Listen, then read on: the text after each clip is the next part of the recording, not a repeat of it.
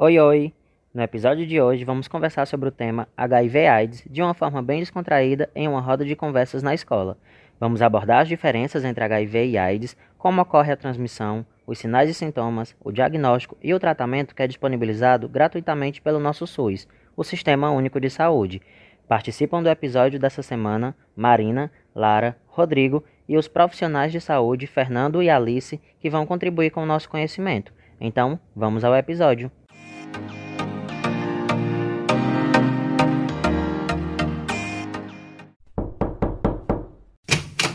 Bom dia, professora. Eu me chamo Alice, sou enfermeira e estou aqui juntamente com meu colega Fernando.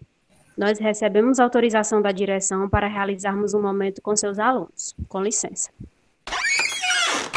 Bom dia, pessoal. Bom dia a todos. Eu me chamo Fernando e estou aqui para conversar um pouco com vocês hoje com a ajuda da minha colega Alice. E sobre o que é mesmo que vocês vão falar? Nossa, já temos alguém curiosa para saber sobre o assunto. Como você se chama? Eu me chamo Marina. Bem, Marina, o assunto de hoje será HIV/AIDS. E desde já, gostaria de dizer que todos fiquem bem à vontade para fazerem perguntas. Isso mesmo, pessoal. Fiquem à vontade e participem. De início, gostaríamos de pedir para que vocês colocassem as cadeiras em círculo. Então, pessoal, para iniciar, gostaríamos de saber o que vocês entendem sobre HIV/AIDS.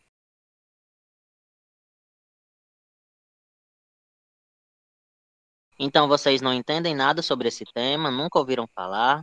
Sim, eu já ouvi falar, sei que é uma doença. Sim, eu também conheço. É uma doença que pega pelo sexo. Vi em um filme. E só pega pelo sexo, é? Ah, Marina, aí eu já não sei. Muito bem, meninos. E vocês poderiam me dizer a diferença de HIV e AIDS? Oxe, e não é a mesma coisa, não. Pronto, era nesse ponto que eu queria chegar. Muitas pessoas pensam que é a mesma coisa, mas existe uma diferença. HIV é o vírus da imunodeficiência humana, que é responsável pela infecção. Já a AIDS é a síndrome que ocorre devido a essa infecção. Eita, que eu não entendi foi nada. Ei, o Rodrigo tá dizendo aqui que não entendeu foi nada. O que a Alice está querendo explicar é que são coisas diferentes. Ter o HIV não é a mesma coisa de ter AIDS. Muitas pessoas podem ter o HIV, que é o vírus, e não desenvolver a doença. Exatamente. Para ficar bem claro, vamos dar um exemplo. Se um colega de vocês tiver uma relação sexual desprotegida e a outra pessoa tiver HIV, o colega de vocês pode pegar o vírus. Dessa forma, ele terá a infecção. E quando ele terá a doença?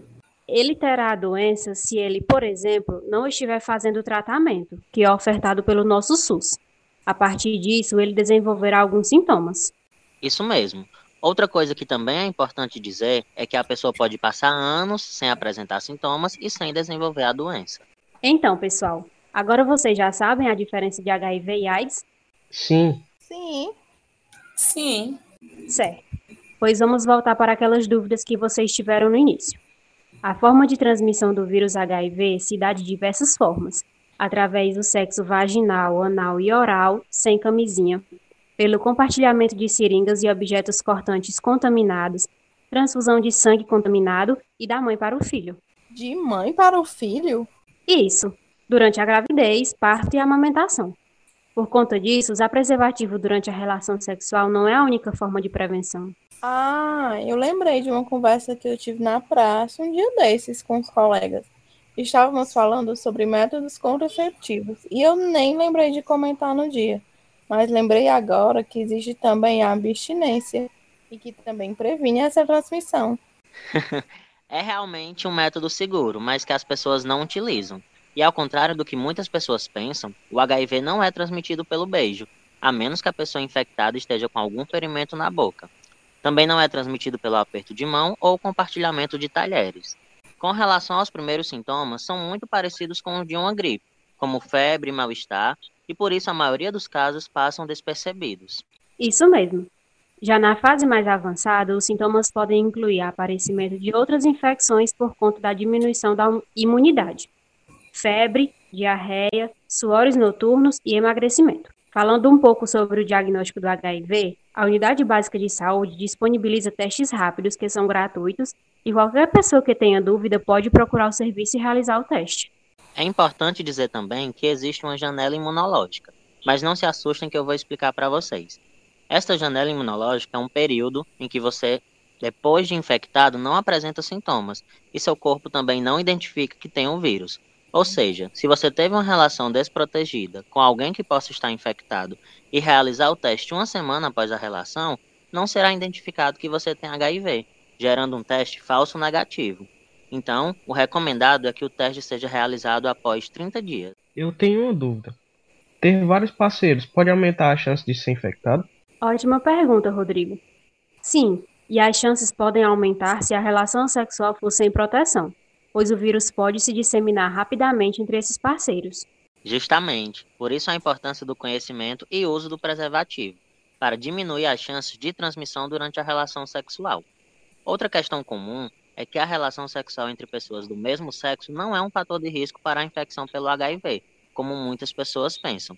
E cabe destacar que a pessoa com HIV tem direito a tratamento gratuito pelo SUS, não deve ser discriminada e pode ter uma boa qualidade de vida realizando o acompanhamento de sua saúde. Então é isso, gente. E para encerrar, é importante enfatizar que a realização do tratamento deve ser com acompanhamento de profissionais da saúde, pois é ele que vai te orientar com relação aos medicamentos adequados.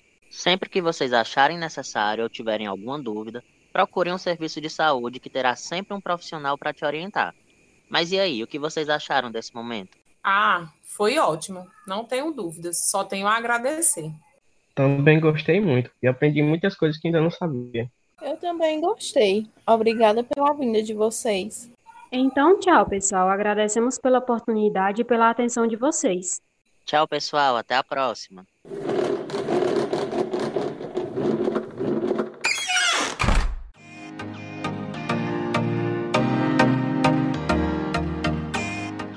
Por hoje é só, pessoal.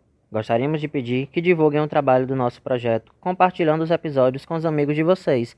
Se possível, avaliem nossos episódios na plataforma digital de sua preferência e nos acompanhem pelo nosso Instagram, arroba podcast Coisa de Adolescente. Aguardamos vocês no próximo episódio. Até lá!